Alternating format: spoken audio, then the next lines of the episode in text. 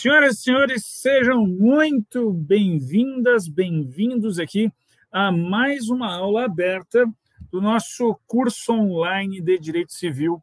E hoje nós vamos contar com a gloriosa participação de dois queridos amigos, dois professores, José Fernando Simão e Flávio Tartucci. Eu, Henderson Fürst, sou editor jurídico do Grupo Editorial Nacional e vim aqui dar um oi antes da live e eles pediram para que eu entrasse e fizesse esse anúncio.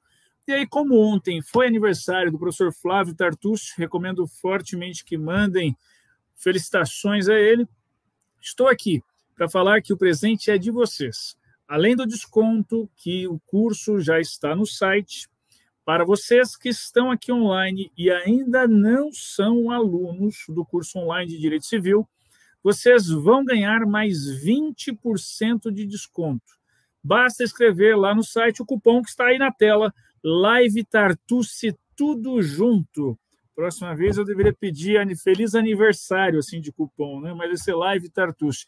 Bom, chega de falar o editor, porque aqui o palco é dos autores e hoje nós vamos ouvi-los falando sobre polêmicas quanto ao regime de bens. Eu sei que tem inúmeras polêmicas que nós vamos aprender hoje como interpretar, como aplicar.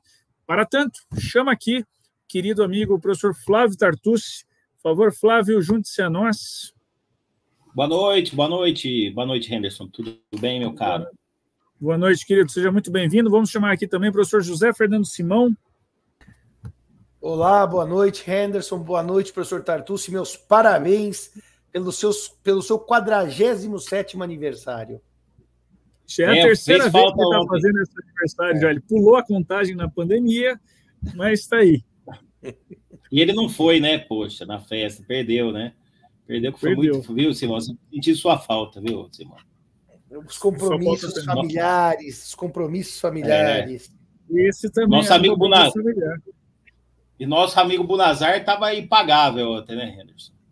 Estava, e acho que até que ele não compareceu hoje, ou por vergonha, ou de tanto ter comido, algum dos dois aí. É, mas eu, ele Bom, tem aula hoje à noite, né? O professor Bonazar tem aula na, em uma das graduações, eu acho que é do, do Mackenzie, então não pôde estar conosco hoje. Mas aí eu fico com o Simão. Porque... Oi? É, eu fico, eu fico com o Simão, esse tema aí a gente debate desde que a gente é criança. e nunca chegaram a um acordo, né? Não, pelo contrário, a gente concorda em 93,2%. É um alto índice de concordância nesse assunto. Acho que só a súmula 377 que a gente tinha divergência, mas eu acho que no final a gente se aproximou. Eu concordei com ele em algumas coisas e ele comigo em outras. Queridos, vou deixá-los aqui. Estou aqui acompanhando o chat. Uma ótima aula a vocês, ótima aula aos queridos que estão online aqui. O professor André Ramal está aqui também acompanhando. Um, boa aula. Obrigado, obrigado, Henderson. Até mais. Meu amigo Simão, vamos lá, Simão, discutir, debater hoje regime de bens e mais uma vez aproveitem o desconto. Vocês estão percebendo que os descontos só vão perdendo coisa, né? Teve gente perdeu já o e-book do Código Civil, do, o e-book do manual. Nós estamos agora, vamos tentar colocar o e-book do Código Civil. Mas a editora não está dando mole, não. Aproveite mais 20%, fica abaixo de mil reais no nosso curso, hein? Tá com uma ótima promoção. Simão, esse tema regime de bens é um dos temas mais palpitantes, tanto no casamento quanto na união estável, e inclusive acabou de sair o provimento do CNJ sobre a lei do SERP, né? Nós fizemos colaborações, e você já gravou a aula, né? Já gravou a aula hoje mesmo, né? Que vai ser mais 30 minutos na aula de união estável, não é isso, Simão? Bem, olá, meus amigos, minhas amigas. Professor Tartucci, hoje é o nosso aniversariante. Aliás, obrigado aos amigos que estão aqui no Instagram todos já mandando as felicitações ao professor Tartucci. Sim, eu esperei, Flávio, eh, por combinação nossa, a regulamentação do CNJ, que na verdade é um provimento 141, que é de 16 de março, hoje é dia 20, portanto, quatro dias depois já gravei a aula, e uh, fiz um material complementar, porque, uh, no fundo, tanto a lei do SERP quanto o provimento não invalidam em nada a, os temas de união estável do código. Literalmente, eles completam esses temas. Então, eu fiz uma opção, Flávio, por colocar um material extra, no qual hoje eh, gravei, discutindo as vantagens e desvantagens, eh, enfim, dessa regulamentação, com larga uh, margem de frente para as vantagens sobre as desvantagens. Uh, eu até vi Flávio, optei por não fazer nenhuma nota um pouco mais crítica, mas de qualquer maneira eu acho que o regime legal ficou bem disciplinado pela lei do SERP e agora acrescido pela, pelo provimento 141. Agora, de qualquer maneira, as questões dos regimes de bens é muito curioso, porque eu e o Flávio debatemos e conversamos sobre gente de família há muitos anos. No início de conversa lá para trás, eh, só queriam que fizesse palestra sobre temas de direito pessoal de família. União afetiva, questão hoje superada. Poliafetividade, questão superada, não cabe no Brasil. Eh, a afetividade, o Supremo acabou cuidando do tema. E, de repente, o direito pessoal de família eh, se esgotou. Se esgotou. Hoje, falo direito pessoal de família, falar mais do mesmo. E o direito patrimonial de família, né, Flávio, voltou a ganhar destaque nos cursos, palestras e eventos. E parece que, em certo sentido, nós deixamos de comentar o direito pessoal de família na hora certa. Porque hoje os nossos estudos, pareceres e até, vamos dizer assim, cursos eles acabam se concentrando no que vai para o fórum. E o que vai para o fórum? Briga sobre regime de bens. Então, nós, é, Flávio, que nós saímos na hora certa do direito pessoal de família para concentrar nossos estudos no direito patrimonial. Portanto, é com muita alegria que vamos falar hoje sobre as questões polêmicas. Exatamente, Simão. E a gente que tem organizado os eventos, congressos, direito patrimonial hoje chama muito mais público. É impressionante também, né? Ah, pelo menos aqui na nossa base, o pessoal quer resolver os problemas econômicos, né, na parte do direito de família. Mas eu já vou começar te provocando, Simão, com um tema que entrelaça os dois, que é o tema que a gente tem concordância, eu acho que talvez com fundamentações diferentes, que é um assunto que foi muito debatido nos últimos tempos, né? Porque saiu uma decisão de Minas Gerais sobre a possibilidade de colocar cláusula penal ou multa no pacto antinupcial no contrato de convivência em casos de infidelidade. Pode isso, Simão? Olha, Flávio, é assim. O Laurentino Gomes uma vez disse que um, uma das questões do Brasil é que o Brasil é um país triste porque não tem memória da sua história. Eu até fiz um artigo em homenagem ao Zeno citando o Laurentino. É, é triste discutir isso hoje, porque nós que tivemos uh, lá atrás debatendo o fim da culpa no direito de família, Tivemos acompanhando a emenda 66 constitucional, evidentemente, de 2010, que lutamos pela retirada da parte final do parágrafo 6 do artigo 226 da Constituição Federal, que deixamos o tema bonito para construção de um dia de família melhor, de repente nós nos deparamos com jovens estudiosos, e nem sempre jovens de idade, mas jovens de conhecimento que uh, não entendem as consequências jurídicas do que escrevem. Aliás, uh, curiosamente, dão palestras e também não estudam os temas de maneira uh, efetiva. Vamos de novo. Eu e o Flávio assistimos lá um tempão Frederick Sweeney e a Elizabeth Alois falando lá do jeito de família e da contratualização, da descontratualização, os dois na Bélgica, etc. E, e todo o problema da, da, da, infidelidade, Flávio, eu acho que até eu devia voltar a usar adultério, já que é para usar velharia, vamos assumir lá a palavra bíblica. Adultérios torum iri, ir para a cama do outro. Já que nós vamos falar de adultério, é, adultério é uma coisa assim que está fora de moda, é old fashioned.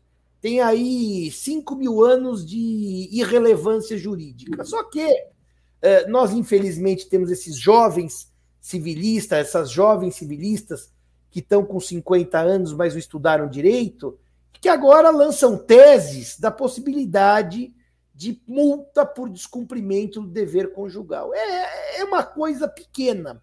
Nós vamos voltar, Flávio, para discutir adultério no fórum, com um detetive filmando a entrada no motel do marido ou da mulher adúltera. E daí nós vamos achar aquela peça de roupa íntima com secreções femininas e masculinas para provar por DNA que a secreção é de terceiros e não do marido ou da mulher. Ou seja, é a tragédia. Vamos lá, vamos de novo.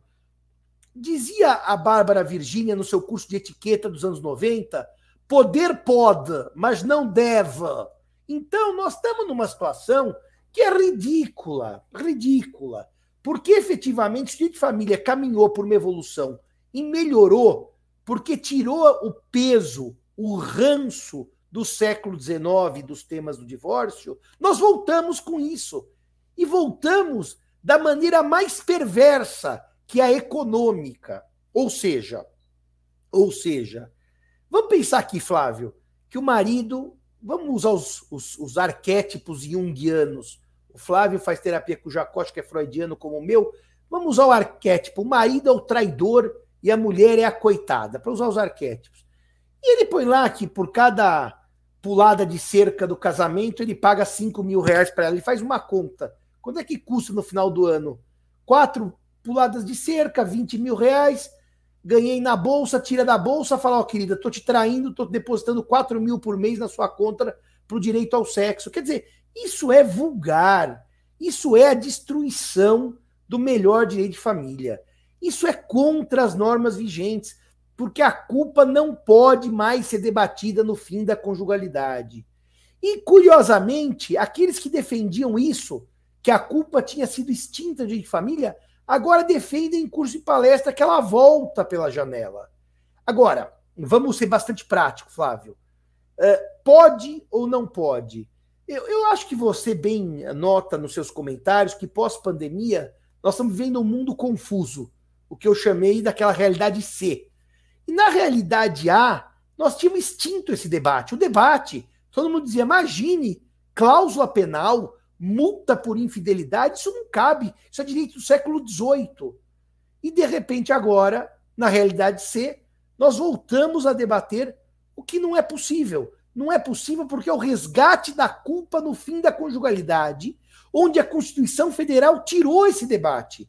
O texto da Constituição não permite mais o debate de culpa. Agora, se você quiser que eu faça uma de depende da idade dos que nos assistem, ou Mãe Diná, ou Walter Mercado, Walter Mercado era um vidente comum, quando o professor Tartucci fazia Largo São Francisco, você pagava lá 20 reais e tinha a previsão do Walter Mercado.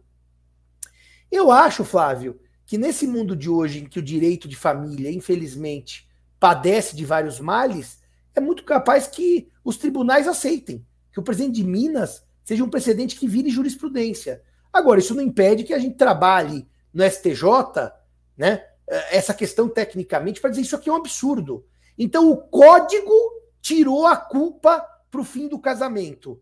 E os particulares podem reinseri-la. Quer dizer, a lei optou por abandonar o, o, o, o preceito culposo como fim da conjugalidade. E podem as partes reinseri-la? Eu aproveito até respondo ao Ronald Pascoal, que para os mestres poderiam atualizar o curso adquirido e vigente. Olha, nós estamos atualizando. O que o Tartucci fez, eu fiz e o Bunazar está fazendo, exatamente atualização para vocês, tá certo? Mas eu acho, Flávio, que nesse ponto nós podemos seguir o bom combate, como diria a Bíblia, para tentar resgatar o bom direito. Acho que não está perdido ainda, mas há uma tendência a se monetizar as relações afetivas.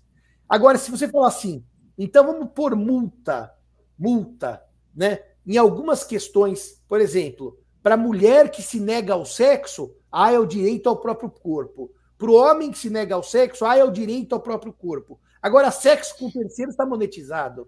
Eu acho um verdadeiro fiasco. Eu acho uma palhaçada, se quiser o termo mais preciso. É, muito bem, mas eu concordo eu, eu com seus argumentos, eu coloco mais alguns, né? Essa pré-fixação de perdas e danos é, se dá na seara da responsabilidade civil extra-contratual, onde não cabe pré-fixar a indenização, porque ela é, ela é fixada de acordo com a extensão do dano. Esse é um primeiro ponto.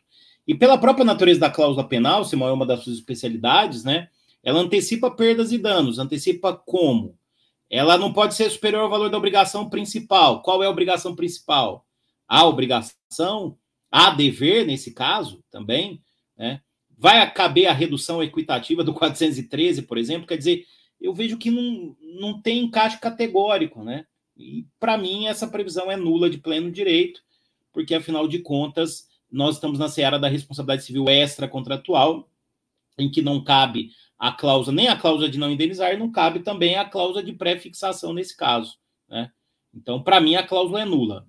Ô, Flávio, você acha que as pessoas que escrevem defendendo, elas sabem o que elas estão falando, ou seja, ou fica assim, pode tudo porque não há proibição legal. Sabe aquela velha coisa onde a lei não proíbe está permitindo? Você acha que as pessoas estudaram esse tema genuinamente? Você acha que as pessoas estudaram a cláusula penal? Você acha que as pessoas estudaram efetivamente o que é a cláusula penal? Eu tenho dúvida, Flávio. Eu tenho é. dúvida. Eu acho que o mundo ficou muito chutador, sabia? Olha, só para dizer para o nosso amigo Cartório Campos Torres qual que é o site do curso, é o site do próprio GEM, que lá você tem as condições de aquisição do curso e daí você recebe o link para assistir as nossas aulas, tá bom? Tem mais um mais fácil, meu Instagram, flávio.tartucci, link na bio, embaixo da minha foto, você clica, já tá com desconto, aí você desce lá, já vai direto no link, e aí você coloca o cupom Live Tartucci, vai ganhar mais 20%, o curso fica abaixo de mil reais o curso completo, viu? Pessoal do cartório Campos Torres. E Simão, e tem uma coisa, né? O argumento que pode é que é, é possível cláusula existencial, mas a gente tem que lembrar que questões de ordem pública precisam ser sempre respeitadas, mesmo em conteúdo existencial, eventualmente se constar é, em um pacto, em um contrato de convivência. Né? A própria, eu tenho falado muito isso, até a lei da liberdade econômica, que é a lei mais liberal, aplicada para grandes é, players do mercado, grandes contratantes, prevê respeito à norma de ordem pública no artigo 3 e 8 o que dirá, então, de uma relação entre cônjuges e companheiros, né? Essa, é, essa, essa liberdade que é almejada não existe nem, nem em grandes contratos, ainda mais em aspas, contratos entre cônjuges e companheiros. Né? E é curioso, né, Flávio? Porque quando se diz a liberdade, onde está escrito, tantos amigos nossos, em gravíssimo erro, defenderam a retroatividade do regime escolhido por escritura pública de união estável, ou por um instrumento particular, que a separação total de bens poderia retroagir 20 anos, 30 anos. E o STJ, meio te mais técnico, né, mais ou menos técnico, estou sendo irônico, de maneira enfática, diz que não retroage. E não retroage porque existe uma coisa que chama direito adquirido, e existem normas para retroatividade dos direitos. Então, assim, essa coisa assim, tem que estar tá escrito que não pode para não poder, é, é uma leitura é, reduzida do que o sistema jurídico é. E, e eu, Flávio, tenho me preocupado muito que a gente conversa quase todo dia sobre isso, então não é novidade, sobre fórmulas mágicas. Então o advogado vem uma fórmula mágica para o cliente, Flávio, que é assim: você está 50 anos de união estável com a sua companheira, tudo bem? Daí se escreve um contrato que ela perde tudo, retroativo, separação total de bens. E fique tranquilo. Tranquilo para quem? Para o advogado que recebeu os honorários. Porque hoje a chance dela anular essa cláusula é de 100%. Não há um julgado do STJ que não é, que admita retroagir no tempo, retirando meiação de quem a tinha. Então, é, o que me parece novamente, ô Naime, o Naime está nos assistindo lá de Cuiabá. O que me parece novamente, Flávio, como essa cláusula é que o advogado vende facilidades que os clientes muitas vezes gostam de ouvir, mas não alerta sobre os riscos. Isso até bate, Flávio, que eu gostaria que você citasse, você, porque você deu a ideia. E eu, Bunazar e a Marília acabamos redigindo. A ideia da renúncia antecipada de herança, impacto antinupcial ou em contrato de união estável, que tem a ver com o provimento do Rio de Janeiro, né, Flávio? Exatamente. O provimento admitiu na escritura de união estável. É, você é interessante porque o provimento fala que é possível renúncia à herança desde que o, o tabelião aponte sobre a, a, provável ineficácia da previsão. A hipótese não é de ineficácia, a hipótese é de nulidade absoluta. Renúncia à herança só nos termos que a lei prevê depois que a pessoa faleceu. Isso é nulo. Né? A escritura é nula e o instrumento particular também, se for feito, é nulo. Né? A gente que faz Flávio, instrumento particular. Diga. Eu aprendi com você. O 426 diz não pode ser objeto de contrato herança de pessoa viva. E você me ensinou um nome que eu não usava, nulidade virtual. Que o código não diz é nulo, mas num 66 ele vai dizer que quando ele diz não pode, é nulo de pleno direito, é nulidade absoluta. Sim. Então veja, o tabelião está lavrando escritura nula, pelo menos naquela parte, e chamando de ineficaz para enganar quem? Porque quem estuda direito civil diz isso é nulo. Então, é, é, esse facilitismo, né, Flávio, que nós estamos tendo Exato. que combater diariamente. E olha, meus amigos e minhas amigas, eu quero casar, mas não quero que a minha esposa seja minha herdeira em concorrência com os descendentes. Não casa, não tem união estável. O Brasil não permitiu mais, mudou o sistema. É, e, assim, o problema dos advogados, das advogadas, é que às vezes não conhecem e às vezes tem apoio, né, Flavião, nesses instrumentos normativos que são pseudonormativos e que têm nulidades que, curiosamente, são nulidades não admitidas provavelmente pelo próprio tribunal. Porque eu não conheço decisão do Rio de Janeiro que admita essa cláusula de renúncia. Então, é, é só para mostrar pra... Pelo contrário, tem decisão dizendo que é nula. Na minha última coluna do Migalhas, eu mostro isso, que tem decisão do Rio de Janeiro admitindo que é nula, do próprio tribunal. Ou seja, quem será o eleito para, em, em, nível administrativo, diz dizer o que o tribunal diz em nível jurisdicional. Ou seja, quando o tribunal julga, ele diz que é nulo, mas em sede administrativa, ele diz que é ineficaz. Então, por que, que o tribunal contradiz as suas próprias decisões? Exatamente. É um mundo difícil, é um mundo difícil. Mas o IBD Conte, em consulta aos seus uh, associados, ele entrou uh, em realmente em, em, em, combate pelo bom direito, né, Flávio? E fizemos a nossa nota técnica. Essa nota técnica já chegou ao destinatário ou é, nós já expedimos a nota técnica ou ainda Sim, não? Sim, já expedimos, já expedimos e vai ser publicado na próxima edição da, da revista, inclusive, viu, professor Simão? Então, nós já temos aí uma nota técnica para dizer que nem todo mundo fica quieto diante de equívocos na área de família e sucessões, né? Exatamente. Agora, Flávio, eu queria eu, perguntar. Eu falei isso. Diga. Não, não, pode acabar esse, esse, essa ideia que depois não, eu vou te perguntar outra. Eu tenho falado isso no meio dos advogados. Na última conferência aqui da UAB, nossa, de São Paulo, conferência em Jundiaí, eu falei isso. O advogado que, aspas, e usei esse termo, vende esse tipo de coisa, uma irresponsabilidade até porque uma irresponsabilidade, até porque não tem estabilidade uma escritura dessa, ou um ato desse, mesmo particular, é nulo de pleno direito e, em tese, nulidade não convalesce para o decurso do tempo. Isso aí pode, de eterno, ser arguída a nulidade. Exatamente. O Flávio, sabe que eu te perguntar nessa nossa conversa antiga? Eu queria que você contextualizasse um pouquinho para gente o nosso debate lá atrás a respeito da súmula 377 porque eu acho que é um tema, Flávio, que ele está sendo relido, o STJ mudou de orientação.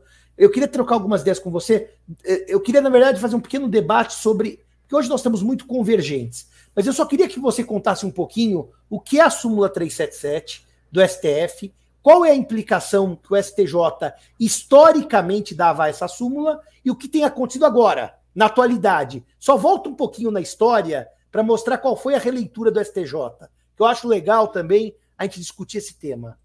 Exatamente. Suma 377 do Supremo é de 1964, né? Ela prevê que no regime de separação legal obrigatória, imposta por lei, comunicam-se os bens havidos durante o casamento, né? E nós tivemos um debate, né? No final, eu e o Simão, a gente tinha a mesma ideia, só que ah, nós íamos por caminhos diferentes. Se a súmula teria aplicação ainda ou não, porque o, o, o artigo 259 do Código 16, que dava fundamento à súmula, desapareceu do sistema. Né? Eu até entendia que a súmula é, ainda está, teria aplicação, desde que provado o esforço comum. Então, não era comunhão parcial, como o STJ chegou a decidir em um momento. Aplica-se a súmula, mas não precisa provar o esforço comum. E esforço direto, né, patrimonial, ajudou a adquirir o bem. No final das contas, idas e vindas, a gente viu isso mudar algumas vezes, né? E o Simão também, o Simão entendia que a súmula não teria aplicação porque geraria enriquecimento sem causa, justamente porque ele entendia também que precisaria provar o esforço comum. Né? No final das contas, o que, que disse o STJ sobre a súmula 377? Que ela continua, mas que precisa provar o esforço comum. A última decisão, acho que é de 2019 ou 2018, né, da, da segunda sessão, foi relator, o, o, o, estava substituindo no STJ, o desembargador Lázaro Guimarães, dizendo que seria a leitura correta, né, contemporânea da súmula, pela necessidade de prova de esforço comum. É o que eu penso e acho que é esforço patrimonial direto e precisa provar que adquiriu. Né? Não é comunhão parcial. Né? E, e, então eu acho que foi uma boa solução. Você também acha, né, Simão? É, porque, na verdade, Flávio, o problema todo da súmula é que, tecnicamente, o artigo 259 do Código 16, que gerava aquela. É, dizia basicamente o seguinte: no contrato é, pré-nupcial, no pacto antinupcial, se, é, haverá comunhão dos aquestos se esses não forem expressamente excluídos. Ou seja, dizia assim: se eu disser só separação total de bens no pacto antinupcial, eu teria comunhão de aquestos. O fato é que essa súmula ela gerou um problema sério, que é o problema de saber se bastava ter a súmula para gerar comunhão ou bastava, como se fosse realmente uma comunhão parcial sob o nome de separação uh, de bens, ou era necessária a prova do esforço comum. No fundo, o que o STJ vinha decidindo, e eu vou pôr os anos, tá, Flávio? 2010, 2012, era uma comunhão parcial. Que chegava a se afirmar, inclusive, que todos os artigos da comunhão parcial se aplicavam à separação obrigatória. Uh, ou seja, era uma coisa estranha que a gente explicava para um estrangeiro. Se você casar no Brasil por separação obrigatória, por leitura jurisprudencial, você levou uma comunhão parcial. Hoje não. Hoje o STJ exige a prova do esforço comum, como relatou Tartucci. Agora, Flávio, qual eu acho que é o grande problema nosso como jurista, né? Esse esforço comum é aquele esforço comum da contribuição efetiva na, na compra dos bens. Acho que estamos de acordo. E não aquele esforço comum chamado de indireto, né, Flávio? O que, que era o esforço comum indireto? Ah, mas eu cuidei da casa. Ah, mas eu criei os filhos. Esse assunto, ele está superado. Porque se é separação obrigatória, não pode ser esse esforço indireto sob pena de transformá-lo numa comunhão parcial. Então, a nós, a mim ao Flávio, parece que o STJ finalmente transformou a comunhão parcial em parcial e a separação obrigatória em separação total, salvo prova do esforço comum. Que eu diria a vocês que seria mais uh, uma, uh, eu chamaria de uma sociedade de fato específica sobre aqueles bens e não uma grande comunhão, né? Então, uh, para mim e para o Flávio, esse tema hoje está bem resolvido. Ruim era o período em que a jurisprudência brasileira transformou a separação obrigatória em comunhão parcial. Agora, a nós parece, e é isso que se lê do STJ, que a separação total obrigatória é total obrigatória, salvo prova de sociedade de fato, com contribuição na aquisição dos bens. Resultado, agradamos a gregos e troianos. Exatamente. O Simão, e outro tema também importante que o, que o nosso saudoso Zeno é, trouxe a debate, e eu acho que agora, né, é, eu, eu, fui incumbido aí da tarefa, numa primeira fase, de, de a, ajudar na consolidação das normas para fazer um código de normas nacional no âmbito do STJ, é um trabalho só de consolidação, mas depois desse trabalho a gente vai, é, o CNJ, né, e todos nós vamos trazer coisas novas, né, para esse código de normas nacional. E eu acho que cabe no código de normas nacional colocar a possibilidade de, por escritura pública, se afastar a súmula 377 do Supremo. Acho que já está maduro isso, né, Simão? Super, Flávio, você se lembra que o, o Zeno, não, o Jones, em Pernambuco, tinha, tem aquele provimento, até hoje foi o primeiro do Brasil, dizendo a, a separação obrigatória de. Ah, peraí, só, só um pouquinho, eu não sei se eu entendi a sua, a sua observação. O que eu ia contar é o seguinte. O, o é, que... é esse mesmo, do João. É esse mesmo, né? Eu, não, é só porque às vezes a gente, a gente tem quase uma sintonia de telepatia, então nós estamos no mesmo assunto. O que, que nós discutíamos? Se a separação obrigatória ficou menos separação por leitura jurisprudencial, poderíamos nós extremá-la, torná-la obrigatória total por pacto? O nosso amigo Jones Figueiredo Alves, citando a mim, ao Tartúcio, ao Mário Delgado, editou um provimento que sim, era possível, por pacto antinupcial, adotar-se uma, um aumento dos bens separados. Deixa eu só dizer uma coisa para vocês. Isso é muito curioso, porque as pessoas dizem, ah, mas Simão, se você cria um pacto antinupcial, então você cria uma separação convencional obrigatória? Não, não, não é nada disso. É uma separação obrigatória em que eu afasto os aquestos. Eu não crio uma separação convencional. Eu chamo regime de separação obrigatória com a não comunicação dos aquestos por meio do afastamento da súmula 377. Isso gera qual efeito sucessório? Nenhum, porque na sucessão Quando há separação obrigatória, não há concorrência com os descendentes. Perfeito. Quando eu, em vida, eventualmente me divorcio, valeu uma separação total de bens. E, portanto, esse mecanismo que o Jones, vamos dizer assim, capitaneou e que o Brasil tem admitido, inclusive por enunciado aprovado no direito notarial, nas jornadas de direito notarial, Flávio, tem que ir logo para o código de normas, porque isso não é que está maduro, isso está madurérrimo. Por quê? Porque se a lei não queria comunhão e esse pacto atende ao espírito da lei, por que não lavrá-lo? Ao contrário, eu estou obedecendo à lei. Deixa eu só fazer uma notinha, Flávio, é porque eu não quero deixar de responder ao Maçoneto, nosso amigo. Sabe, Maçoneto? Existe uma coisa que o Zeno defendia em testamento, que era dizer assim, ó. Se prevalecer o entendimento da ministra Nancy, eu quero isso para os meus bens. Se não prevalecer, eu quero aquilo. Ele estava trabalhando a concorrência sucessória. E esse testamento tinha um charme muito grande, porque eu não afrontava a norma de ordem pública. Eu simplesmente trabalhava. É, antes da consolidação, é. Mas isso antes da consolidação na segunda sessão, né? Eu ia dizer exatamente isso. Até 2015, isso exigia um esforço teórico. O problema aqui, Massoneto, é que a norma é clara. Não pode. É nula. E o que nasce nulo não se torna válido se a lei mudar.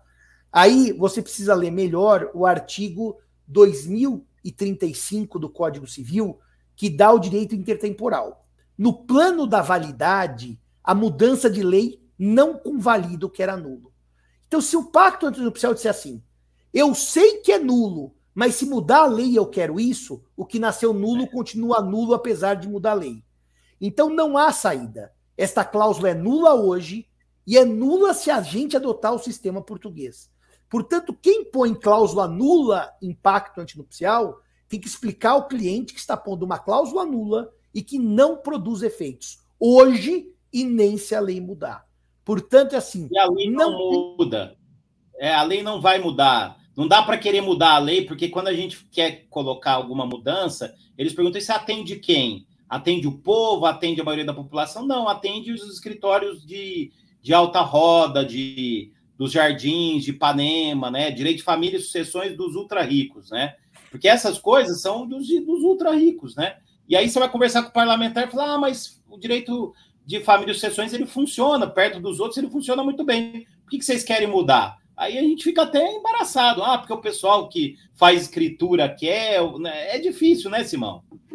É, e, e é um problema, viu, Flávio? Quem tem que avisar os nossos ouvintes que, assim, quem não gosta da lei, muda a lei, que é o que nós tentamos. Fizemos um projeto para criar parágrafos ao 426 e permitir, inclusive, as escrituras públicas de renúncia à herança. Agora, o problema do Brasil, e o Flávio tem dito isso com alguma ênfase, é que nós temos juristas mal perdedores.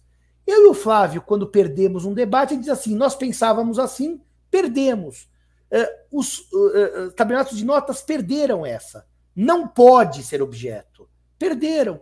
E, e, colocar isso em escritura quando a lei diz que não pode é feio para o advogado, é feio para o professor, é horrível para o tabelião, é caso de nulidade absoluta. O sistema repudia isso. Então, por que a gente insiste nisso, né? Ah, porque meu colega faz. Só que seu colega não tem seu nome, não tem sua reputação. Então, eu e o Flávio, nesse ponto, somos muito tranquilos de dizer que quem quer nulidade Tá bom, assuma que põe nulidade nos atos. Agora, eu e ele já estamos velhos o suficiente para criticar as nulidades. A gente acha, eu já tô com cabelo branco, o Tartuce ainda tá com cabelo caramelo, vamos chamar assim. Ele tá meio, meio na, na transição. Na transição. Agora, veja o detalhe, viu, meus amigos e minhas amigas? Está prateado. Gente... O apelido tá meu, prateado. Meu pai era prateado, é prateado.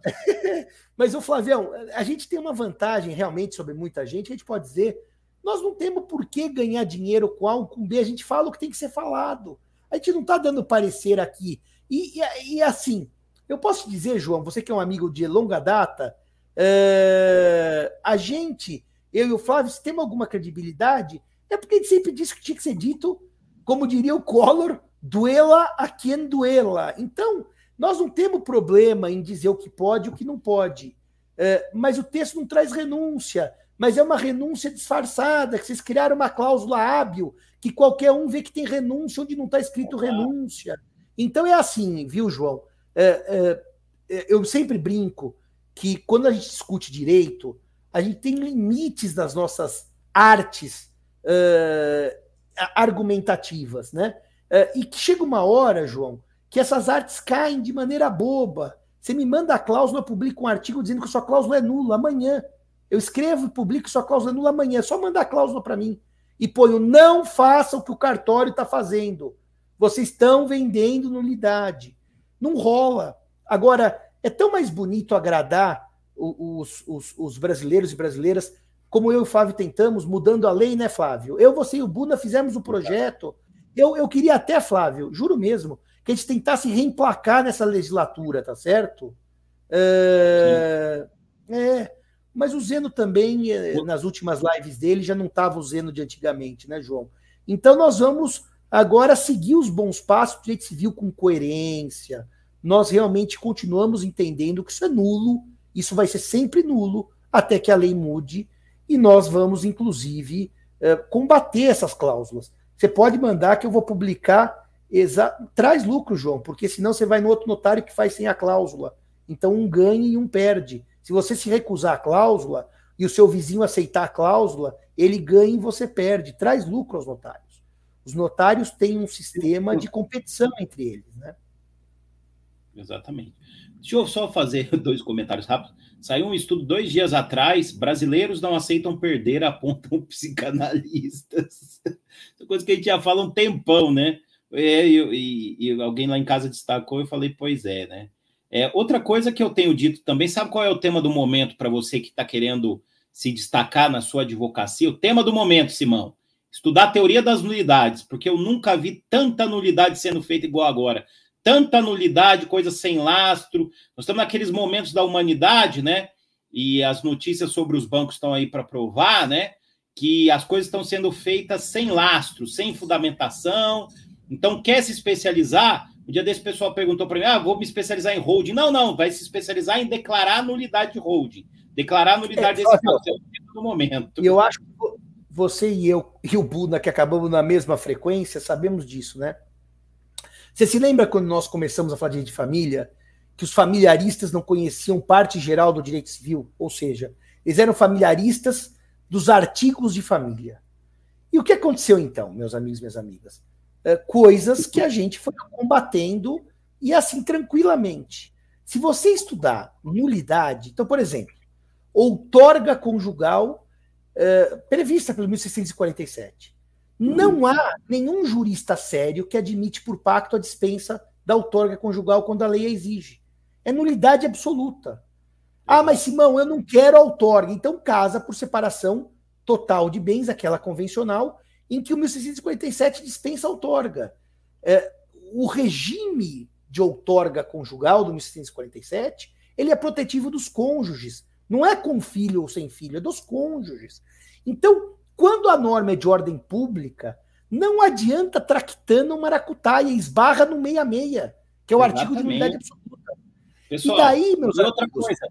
Só, Simão, isso aí esbarra, mesmo sendo uma disputa entre grandes empresas. Mesmo em grandes disputas de, empresa, de empresas, isso esbarra. Desculpa te interromper. Não, mas eu ia dizer o seguinte, Flávio, que o bom também dos seus cabelos Platinum prateados. E os prateados e o meu quase branco, é que nós já temos coisa para dizer para o cliente: não há solução. Eu não quero outorga conjugal porque eu sou empresário. Casa por separação total de bens. Ah, mas eu quero a comunhão parcial porque minha esposa, meu marido querem, mas não quero outorga. É, é, é Justiniano. Sou sorry, baby. Dançaram. Dançaram porque a norma de outorga é de ordem pública. E outra tese que tentaram emplacar e que não emplacaram é que quando eu pratico um ato sem outorga, o Flávio vai saber o que eu estou dizendo. O ato não é anulável, só é ineficaz para atingir o meu patrimônio. Quer dizer, então vamos de novo. Eu sou o, o casado com a Leia, a fiança, a irmã. A irmã não paga o aluguel. A Leia assinou a fiança? Não. Ah, então eu só pego os bens particulares do Tartucci porque a Leia não concordou. Ao contrário, a fiança é anulável nos termos do 1649, e, portanto, nem Tartucci, que assinou sem outorga conjugal, nem Leia, que não anuiu, não perdem nada. Isso foi outra traquitana. Não, quem não anui só perde o que anuiu. Bom, então para que haveria outorga que é a concordância? Para a lei, a mulher do Tartuço perder, ela não poderia entrar como anuente, ela teria que entrar como cofiadora, porque o anuente nunca perde bens. Quem perde é o fiador. A anuência dá validade a uma fiança que seria, evidentemente, nula ou anulável, no caso é anulável, sem a concordância do cônjuge. E o, o, o Naime pergunta uh, se caberia para fugir da outorga uxória a participação final dos aquestos. A participação final dos aquestos, Naime, é um regime que dá muito problema e que nós não recomendamos. Aliás, eu e o Flávio Bunazar temos dito isso. É um regime que substituiu um morto por outro morto, porque o Dotal era morto e os aquestos são mortos. Mas o que os aquestos permite, Naime, uh, o regime permite, é a liberação na hora de alienação de bem particular. Ou seja, dispensar outorga nesse caso. Mas cuidado, fiança, por exemplo, não pode ser dispensada na participação final dos aquestos.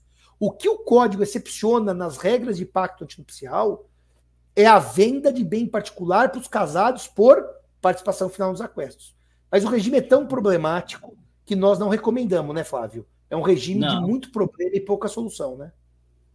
Eu conheço só uma pessoa que se casou por esse regime, da área jurídica, inclusive. Os dois são, né? E, um amigo nosso, processualista. Só. É um regime contábil e complexo, né? Quem dizia, eu acho que era é, professora Silmar, né? Contábil e, o, e, o e o Venosa disse: você casa e contrata um contador. É um casamento a três. Os cônjuges e o contador. E sabe que no meu escritório, Flávio, eu tenho um caso de participação final dos aquestos. Um casamento que não durou muito, e você sabe que no final o juiz trata como comunhão parcial. Você quer saber o negócio? Não adianta. Não tem juiz que entenda esse regime. E nós ficamos. E o pior é o seguinte: que o volume do patrimônio é tão ínfimo. É sério, eles estão discutindo uma guitarra elétrica, um sapato velho. É uma coisa assim. É absurdo o esforço para discutir o nada. Tá certo? E daí, assim, o, regime, e o juiz põe o tempo inteiro. Bom, em analogia à comunhão parcial, quer dizer, o juiz não está nem aí para esse regime. Esse regime quem casou é melhor mudar logo para comunhão parcial, que vai ter dor de cabeça depois. Mas, Flávio, temos 43 minutos. Qual é o próximo ponto que você quer trazer aqui para pancadaria o jurídica, hein? O último, é o último para fazer o último efeito de futurologia, tá? Vamos lá, vamos tá fazer um exercício aqui. É, vamos lá, o Supremo vai analisar se o 1641, quando prevê maior de 70 anos, separação obrigatória, é inconstitucional. Eu, eu vou dizer uma coisa: nos livros, nos meus livros, eu ainda digo lá que é inconstitucional, etc. Só que eu acho o seguinte que vai acontecer ali. Eu já falei isso para o Simão. Eu acho que o Supremo, no final, vai dizer que não é inconstitucional. Por quê? E, porque hoje é, o STJ manda aplicar o 1641, 2, inclusive para a União Estável. Né? E nos dois casos aplica o 1641 é, é o 2, né? Que para maior de 70 anos. Aplica-se para o casamento, aplica-se para a união estável e tem o tempero da súmula 377 com prova do esforço comum. Então foi outro caminho da inconstitucionalidade. Eu sei que vai ter gente que vai votar pela inconstitucionalidade, possivelmente inclusive o relator. Mas eu acho que por maioria, vamos ver, vai se dizer que não tem inconstitucionalidade porque o STJ já temperou, já controlou e que se aplica a súmula 377 com prova do esforço comum então virou quase uma comunhão parcial. O que, que você acha, Simão? Vamos ver se a gente acerta ô, aí assim. Ô, Flávio, vamos só pensar uma coisa juntos aqui. Dos códigos civis que eu conheço e estudo, eles têm todos essa barreira da escolha do regime a partir de certa idade. Todos, né? Todos têm. Todos. Por que, que eles fazem isso, Flávio? Por uma é. questão, então, parece que é mais sociológica. É, deixa eu falar. Então, ó, turma, essa coisa. Vocês precisam parar com essa mania e falar: ah, só tem no Brasil, só tem no Brasil. O Simão, ele é hoje um dos coordenadores do maior instituto de Direito de Família e Sucessões do mundo, o ISFL, né? Inclusive, é, faz parte lá do conselho. Ele está dizendo que no mundo inteiro tem a regra. Então, não é jabuticaba. Do, tá? tradição romano-germânica, tá? Não estou falando exatamente. É civil law. Agora, Flávio, é então, por que que eles têm essa, essa regra. Me parece que isso é, é uma limitação que é natural que para sistemas que entendem que as pessoas envelhecem e ficam mais suscetíveis a, a, a, a golpistas, vamos chamar assim. Agora, o problema todo é o seguinte, Flávio. É, eu tenho a impressão que o Supremo atual, se for julgar proximamente, vai por maioria de votos dizer que a regra é constitucional. É, eu tenho só alguma dúvida se o Supremo demorar e houver nomeação de novos ministros, que eu vou chamar de ministros com vocação, nomeação de ministros pró-esquerda, vou chamar assim. Não estou dizendo politicamente, estou dizendo teses mais, mais à esquerda. Uh, agora, de qualquer maneira, Flávio, uh, eu acho que a regra é uma regra que eu não gosto, mas eu acho que ela tem uma razão de ser. É engraçado dizer isso, eu mudei muito sobre esse tema, sabe? Eu diria para você que se eu fosse escrever um livro hoje, eu ia dizer: olha, eu acho que a regra é inconstitucional, olha que loucura, mas eu gosto muito dela, sabe?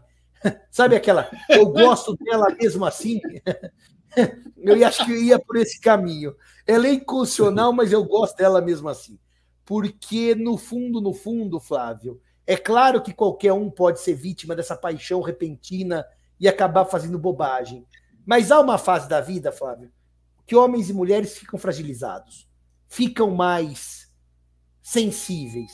Eu, eu, vou te dizer o seguinte: a sua mãe é viúva já há mais tempo, a minha mãe é viúva também há algum tempo. Ela chega a uma idade da, das mulheres e dos homens que as pessoas ficam mais sensíveis mesmo. Então, não sei se a regra é de toda maléfica, tá bom? Eu gostaria de refletir melhor sociologicamente sobre ela. Vamos ver se a gente acerta, né? Eu acho que a gente vai pelo mesmo caminho, né? Vai dizer que é constitucional. Vamos ver. Bom, meus caros, então estamos encerrando mais uma aula aberta, né? Hoje sobre regime de bens, nós vamos fazer todos os meses. Lembrando que temos hoje uma condição especial para o nosso curso, o curso de Direito Civil, meu, do Simão do Bunazar. Vai até amanhã só. Como é que eu faço para pegar o desconto de 20%? Você entra lá no meu Instagram, tem no site do Grupo Gen também, mas entra no meu Instagram, link na, na bio, embaixo da minha foto, você clica já está com desconto, você vai ganhar mais 20%. Coloca live, Tartuce, tudo junto e maiúscula, para ganhar mais 20% de desconto abaixo de mil, 120, 120 horas, 80 aulas, né, inclusive atualizadas com a lei do SERP, e essas aulas nossas, inclusive, também estão indo para lá, já passando de 120 horas o nosso curso. Simão, suas considerações finais para a gente encerrar? Já respondemos Olha, Flávio, eu diria para você o seguinte: um curso como o nosso não tem no Brasil. Um código civil como o nosso não tem no Brasil. E você podia falar, poxa, mas o Simão está aí fazendo proselitismo, elogio de boca própria, vitupério. Mas não é, não, Flávio. É um código civil pensado para o presente, um código civil que virou jurisprudência, um código civil que está no leading case de todos os grandes debates no Brasil. O nosso curso idem, né? Eu, você e o Bunazar temos uma vantagem. Conseguimos transmitir o direito de uma forma simples e nem por isso perdendo o conteúdo. É um curso atual e importante. Eu diria que um curso nosso, por esse preço, é um curso que convida qualquer um a se qualificar, convida qualquer pessoa a estudar e convida qualquer pessoa a aprender direito civil de uma maneira simples, clara, mas nem por isso superficial. Então, tanto o nosso Código Civil do Grupo GEM, que é o código do nosso tempo, quanto o nosso curso civil só trazem benefícios a quem os adquire. E honestamente, Flávio, a nossa função docente está cumprida, quer seja na doutrina, quer seja na docência. A nossa função de formar e de informar está muito bem cumprida. Eu me sinto um homem pré-aposentadoria por isso. Temos um código civil comentado e um curso. Para que mais? É só deixar os alunos aprenderem agora com a gente e a gente aprender com eles. Porque o ensino é sempre uma troca. É uma via de duas mãos. Obrigado, Simão. Com essas palavras, nós fechamos essa nossa aula aberta e mês que vem a gente volta com outro tema sempre polêmico, explosivo do direito civil. Tchau, pessoal. Aproveitem o curso. Tchau, tchau, gente.